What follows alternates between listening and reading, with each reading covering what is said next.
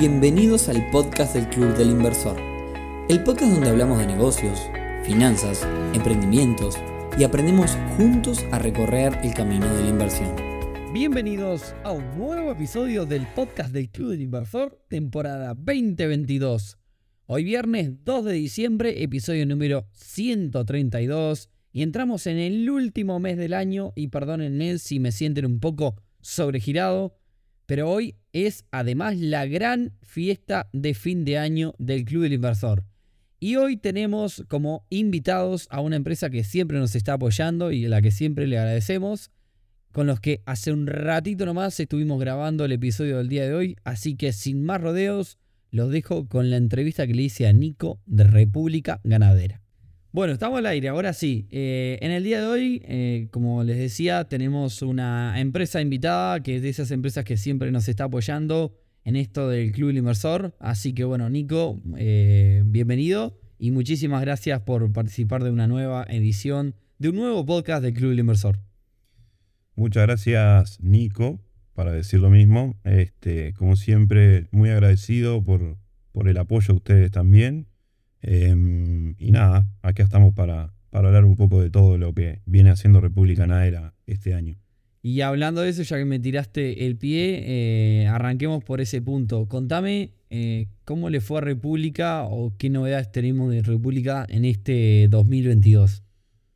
Este 2022 em, ha sido un año de, de, mucha, mucha, mucho desarrollo nuestro. Em, hemos tenido, como, como ya sabrán, eh, algunas cosas que, han cambiado dentro de nuestro negocio.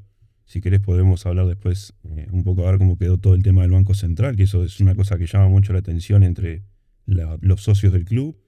Em, hemos entendido que el desarrollo de la ganadería no va solo en el crecimiento, sino en el, en el, en el desarrollo de nuestro personal, en el desarrollo productivo de este negocio.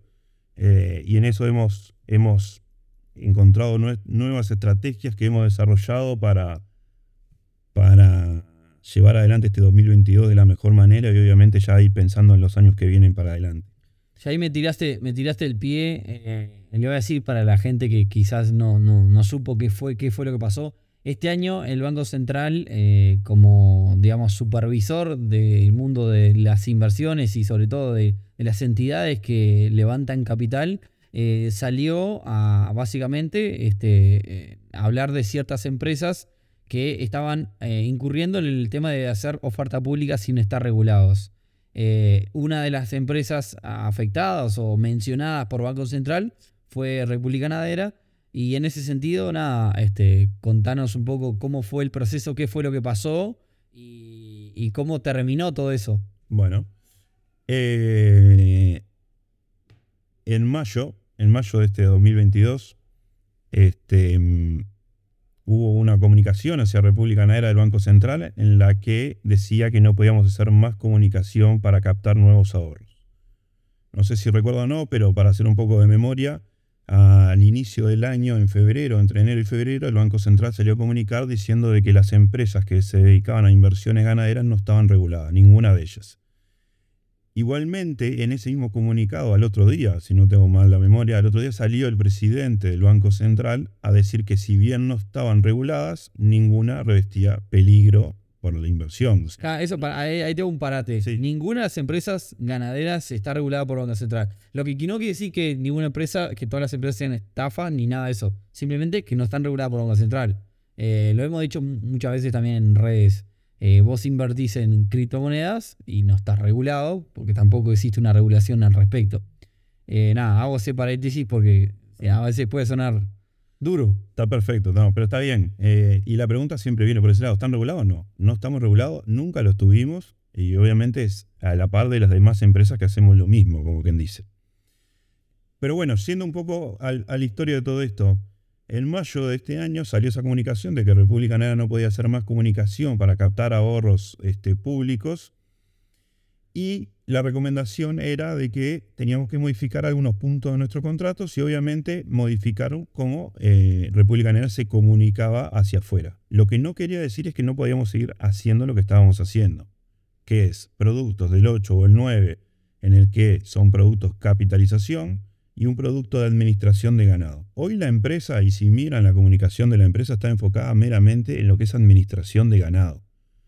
Que si bien no estamos haciendo publicidad para captar ahorro público, lo que estamos haciendo es publicidad para administrar ganado de tercero y sobre eso pagar el rendimiento correspondiente que decimos que se paga.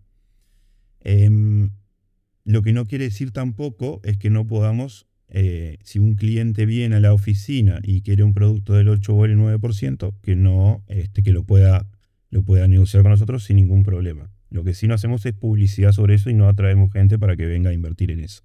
Claro. Eh, y después, eh, me contabas antes de arrancar a grabar, que después, ¿cuál fue el, resultado final de todo eso? Digamos, ¿cómo, cómo se terminó cerrando? El resultado y, archivado, como le dicen en el banco, Terminó esto en septiembre de este año, en la que República Ganadera puede continuar con su operativa solo haciendo comunicación de marca, que es lo que hacemos, y comunicación sobre el producto de administración de ganado de terceros, que es lo que estamos comunicando y es lo único que nos estamos este, enfocando. Como... Importante si alguien nos está escuchando y se le ocurre comenzar un negocio ganadero de este estilo, también tiene que pasar, digamos, con, bajo las mismas condiciones. Exactamente. Eh, aprovechando la, movida, sabiendo que íbamos a venir a grabar, eh, estuvimos hablando con varios socias y socios y varios nos, dejaron algunas preguntas que, que, voy a aprovechar a, hacerte para, para, para nada. Poner un poco jugoso este, este episodio. Había un socio que me pregunta, ¿por qué empresas como República, y acá no es solo el caso de República, sino en general, el rubro, buscan inversores particulares y no se apalancan con líneas de créditos que hay específicos para compra de ganado en el Brow, Santander, etcétera?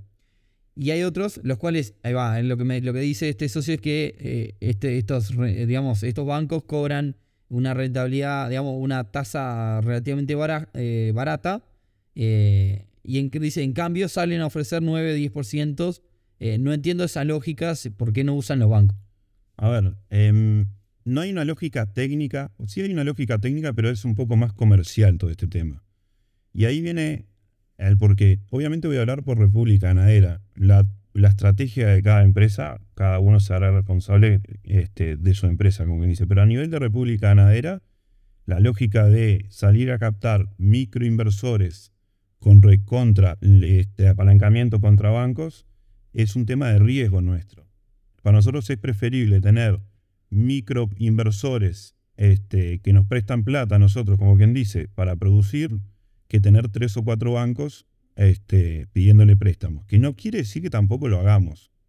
Si los este, bancos o terceros que nos puedan llegar a, financiar, se puede llegar a utilizar, pero lo utilizamos para negocios este, específicos, no lo usamos para el negocio en sí. Pero la idea obviamente es, una, es un, un apalancamiento del riesgo, como quien dicen, de tener más abierto en nuestro, nuestro portfolio de inversiones y no solo en tres lugares, como pueden ser tres bancos, como nos nombran ahí, el Bro, el GTM o otro más. Lo que hacemos es pagar un poco más, pero bueno, es parte de eh, poder generar ese mínimo riesgo del lado de los inversores hacia nosotros. Bien, parece un episodio de preguntas esto. Estamos para eso. Dice, hay, acá hay un socio que pregunta también, ¿cuándo se, cuando se compran vacas preñadas, ¿quién se queda con el ternero y cómo circula este y las posteriores crías dentro del negocio? A ver, en, lo que es respecto a nuestro negocio, la posibilidad, como dices, inversor, una es que en, lo que es administración de ganado se eh, compren vacas preñadas. Los animales nacidos o los kilos ganados por contrato son de República Ganadera. Lo que obtiene el inversor es un rendimiento fijo sobre su inversión. Pero nada, ahí más o menos te estoy respondiendo que está hasta dentro de un punto del contrato. Es, mm. bien específico de los kilos ganados o, o las crías nacidas producto de la producción son de República Ganadera. Bien. ¿Cómo afecta a República Ganadera la baja en, ventas en las ventas a China? Pregunta. La, ¿Cómo ha afectado? Porque ya está dejando de afectar tanto como lo hizo en su momento. La verdad que nos afectó como cualquier productor. Obviamente nuestro volumen no es el de cualquier productor, manejamos un montón de animales. Este, ha bajado el precio, eso ha afectado la comercialización, está clarísimo. Mismo nosotros teníamos una cantidad interesante de animales preparados para, la, para frigorífico y por tres semanas aproximadamente tuvimos una bajada de precio que perdimos de ganar bastante no es algo que eh, esté mal. Son las reglas del juego, el mercado es así, sabemos que puede pasar esas cosas. Por eso también nosotros, por ejemplo, con, con los inversores trabajamos a mínimo tres años. ¿Qué quiere decir esto? Quiere decir que va a haber años que son buenos, años que no son tan buenos, pero el formato de producir tres años seguidos con esa persona, el volumen de carne que generemos con él puede llegar a tapar la diferencia que tengamos. China nos ha generado una diferencia y bueno, la, estamos tapando con la producción. Ahí tengo una pregunta yo. Eh, en realidad, ¿ustedes comercializan directamente todo lo que, lo que tienen ustedes? Nosotros hacemos ciclo completo dentro del negocio. Desde que nace ese ternero hasta que se va a ir a frigorífico. Y obviamente lo que es frigorífico, comercializamos nosotros a frigorífico directo. Ahí va, ustedes al frigorífico, va. No es que ustedes eh, abren mercados en otros lados y salen a colocar afuera. No, todavía ese paso no lo hemos dado. Es parte de otra pregunta. Bueno, ahí va, tenemos, tenemos ya, acá. Tenemos la otra, vamos, vamos por esa entonces. ¿Qué planes de expansión del negocio tienen para los próximos años? A ver, a nivel de trabajo con inversores, obviamente seguimos expandiéndonos, es, es parte de, nuestra estrategia que de, productiva dentro del negocio. A nivel de expansión de nuestro negocio, a ir desarrollando nuevos escalones, como le digo yo, pues como sabrán, cuando arrancamos en el 2010 arrancamos con el formato de cría nada más, y después fuimos avanzando nuestro ciclo completo. Hoy hacemos un ciclo completo que lo fuimos logrando con el ingreso de inversores. Em, nada, hay un desarrollo específico dentro de la empresa, de un área de comercio exterior, que se está enfocando hoy en, más que nada, aprendizaje de todo esto, porque es, como deben saber, y el Club Inversor lo ha vivido, nuestro crecimiento, si bien ha sido un crecimiento eh, bastante rápido, lo hemos hecho con cuidado y en ese cuidado es que cuidamos mucho los pasos que vamos hacia adelante fuera de nuestra zona de confort. Que está bueno eso porque este, hay que pensar aquí que Republicana era, obviamente, eh, trabaja con el dinero del inversor. Sí, sí, sí, claro. Entonces, el cuidado es, es fundamental. Pero hay un desarrollo que se está armando, un equipo muy interesante para lo que es comercio exterior de la empresa, en la que obviamente saldremos a buscar mercado para poder vender y no descarto también este, al vender a lo que es mercado local. Bien. Pero bueno, son, son desarrollos a futuro. ¿Cuántas, personas trabajan hoy, hoy día en República? Hoy en República, en la oficina de Montevideo, son 10 personas y después en, lo que es campos producción estamos cerca de 70. O sea, tienen un equipo casi, eh, en breve van a estar, van a, van a ser 100 personas. En breve.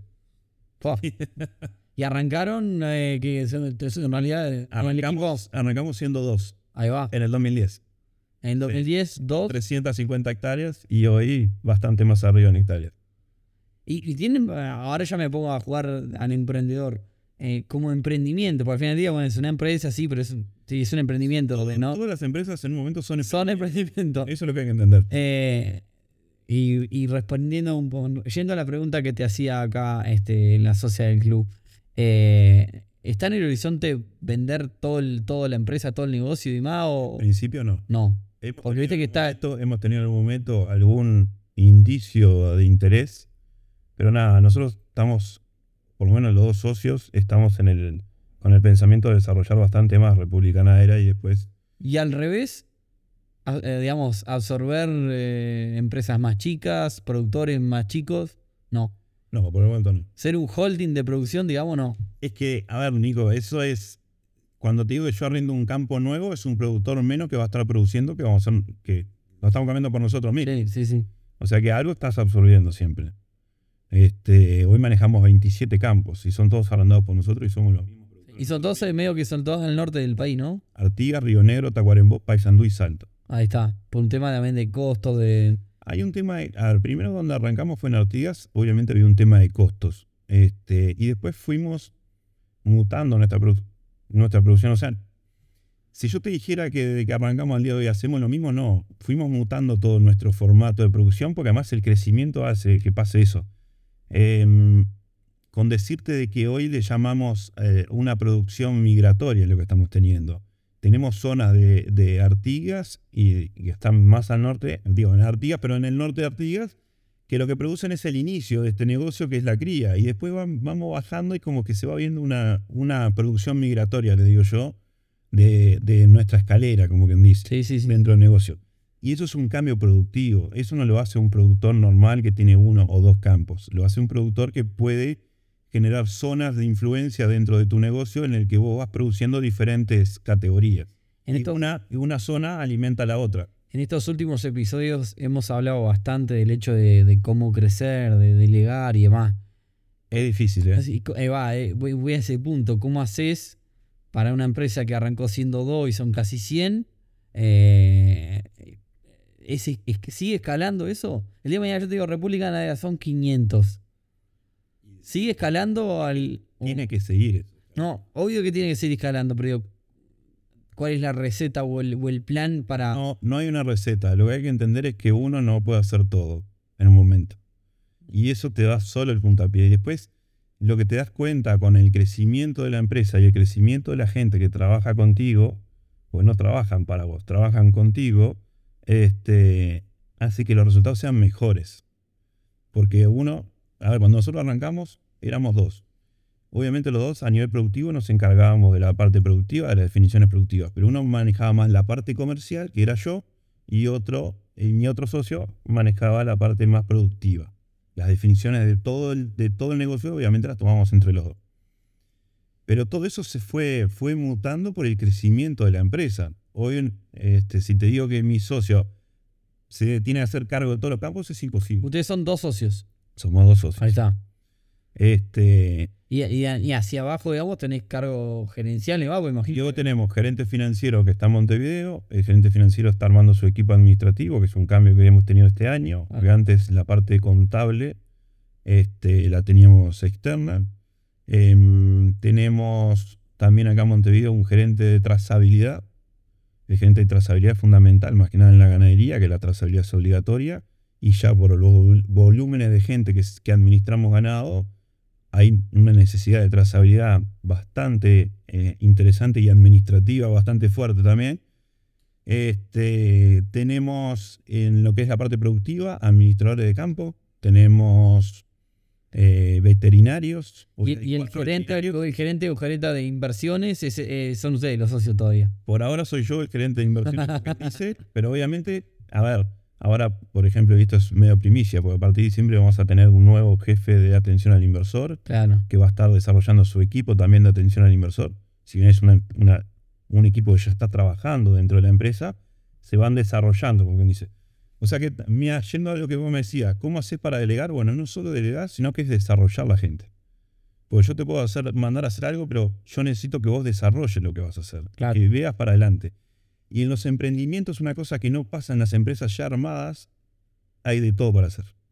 Claro. Entonces tenés, y eso está buenísimo, porque a mí me pasó en trabajos anteriores también a este, de entrar en momentos de que, de pleno crecimiento de la empresa, y este y, y poder tomar tareas que nadie las estaba haciendo. Y empezar así a trabajar. Y lo disfrutas más. Eh, Te iba a decir, ¿disfrutás esto que estás haciendo a- al nivel de crecimiento o ya me decís, pa, hasta Sí. acá? Y después la otra, ¿no? ¿Hay, ¿Hay mercado para seguir mucho más o hay que salir de la frontera? Yo creo que hay mercado para seguir acá adentro en Uruguay. Y lo que tiene esto, y obviamente es una cosa fundamental, es las empresas que siempre han respondido a sus inversores cada vez gastan menos en publicidad, porque la publicidad la hacen los inversores. Claro, sí, el boca a boca. Nosotros cada vez gastamos menos en publicidad porque el boca a boca es lo que ayuda a generar que todo esto siga caminando para adelante. Claro, sí, sí, sí, eso es elemental, el, el- factor confianza a la hora, más cuando estamos hablando de que, de que en realidad es, eh, digamos, no, no, no está firmando un contrato donde está hay una regulación del banco ni nada, o sea, es eh, el factor confianza es importantísimo en este negocio. Igual viste que la regulación del banco también se ve en, en otros lados. Sí. en- la regulación tampoco ha servido demasiado. Sí, sí, sí, Si es parte del juego está perfecto. Sí, sí, sí. Yo creo que alguien, o por lo menos si yo fuera, estuviera del otro lado, que estuviera regulado por, el- por, por, por el banco, sería algo que te dé un poco más de seguridad. A todo esto, si son como 100 personas, ¿a dónde despide el año República Navidad? Lo despedimos separado. En la parte de Montevideo despide acá y la Artigas se va a despedir allá. Porque en, en algún momento tiene que ser 200, 300 y nos tiene que llegar alguna invitación de fiesta o algo, porque son un montón. Sí, sí. Nada, Nico, eh, nada, como siempre un placer. Muchísimas gracias por responder todas nuestras preguntas y más. Está siempre a disposición. Este, así que esperemos un buen, buen 2023. ¿2023 mejor que el 2022 para ustedes? Sí, Sí, sí. va a venir mejor. Sí, porque como te dije y antes de cerrar, estamos desarrollando la empresa en cosas que antes este, nos, estamos desarrollando la empresa en cosas que nos van a generar mejores, mejores perspectivas para los años que vienen. Un ejemplo, como te dije, la producción migratoria que estamos generando este año, que ha cambiado mucho la parte productiva nuestro y es un enfoque muy bueno nuestro. Después otra cosa importante que se está haciendo dentro de la empresa, estamos desarrollando un software in-house para nosotros mismos, para todo lo que es la gestión del negocio. No solo trazabilidad, administración de los inversores, administración contable, la parte financiera, hasta el trabajo directo con el inversor. Y es un software que, como debes saber, Bonico, que está un poco en eso, Sí. no es un software muy barato No. y es algo que es una herramienta fundamental para este negocio. Exacto. Este, y hemos, estamos desarrollando nuestro personal también, que ah, está teniendo su crecimiento y eso es importante. Y, y es parte de dejar de ser emprendedor y pasar a ser una empresa. Bien, bien. Si querés un día podemos sentarnos a hablar de dejar de ser emprendedor y ser... ¿Y dónde está el límite también, no? Y dónde está el límite. Sí. También. Así que bueno, nada, eh, nada, reitero nuevamente, Nico, muchísimas gracias. Eh, siempre un placer venir a, visitarlos. Y bueno, nada, esperemos un gran 2023 eh, para República, porque sabemos que eso también va a impactar en un gran 2023 para las inversoras y los inversores que tienen adentro. Exactamente. Bueno, y nada, de nuestro lado, saludo primero para, para lo que es las fiestas, feliz Navidad, mejor arranque de año. Yo siempre digo, más que feliz fin de año, mejor arranque del año siguiente. Este, como siempre, a disposición nosotros y obviamente ustedes también, y eso lo agradecemos de todo punto de vista. Espectacular. Vamos arriba, Nico, entonces.